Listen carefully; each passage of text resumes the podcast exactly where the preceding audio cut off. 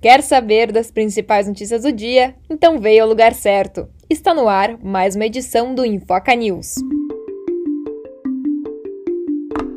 Câmara dos Deputados aprova medida provisória que substitui o Bolsa Família pelo Auxílio Brasil.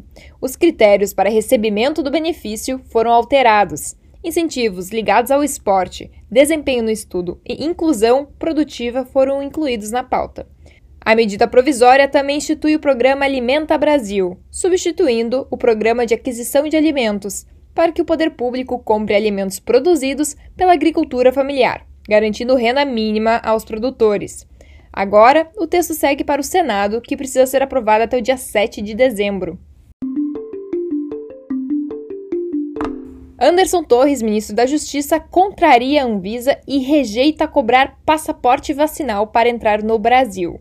Ele argumenta que a imunização não impede a transmissão da Covid-19. A Anvisa propôs adotar o passaporte da vacinação para quem cruza a fronteira por terra ou para dispensar a quarentena após voos internacionais. Os ministros da Saúde, Casa Civil e da Justiça devem decidir sobre as regras de controle de fronteiras. A segunda turma do Supremo Tribunal Federal deve julgar na terça ações que podem impactar as investigações sobre o caso de rachadinhas envolvendo o senador Flávio Bolsonaro. Serão julgados um pedido da defesa de Flávio para o arquivamento das investigações e uma ação do Ministério Público do Rio que concedeu foro a Flávio. As rachadinhas eram um esquema onde assessores do gabinete de Flávio Bolsonaro devolviam parte da remuneração que recebiam. Bolsonaro disse que por ele o carnaval de 2022 não precisa ser realizado.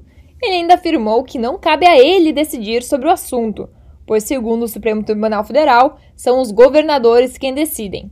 A fala distorce a decisão do Supremo, que deu autonomia aos estados e municípios e, contudo, não retirou os poderes do governo federal. Senado Federal aprova projeto que cria a BR do Mar, uma iniciativa que busca estimular a navegação entre os portos nacionais. O objetivo é reduzir a dependência do transporte de cargas, que atualmente é realizado pelas rodovias do país. A proposta vai ser votada novamente pelos deputados, antes de Bolsonaro sancioná-la.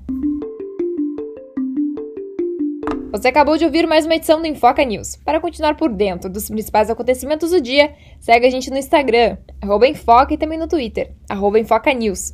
Produção Infoca, reportagem e edição Ana Weber.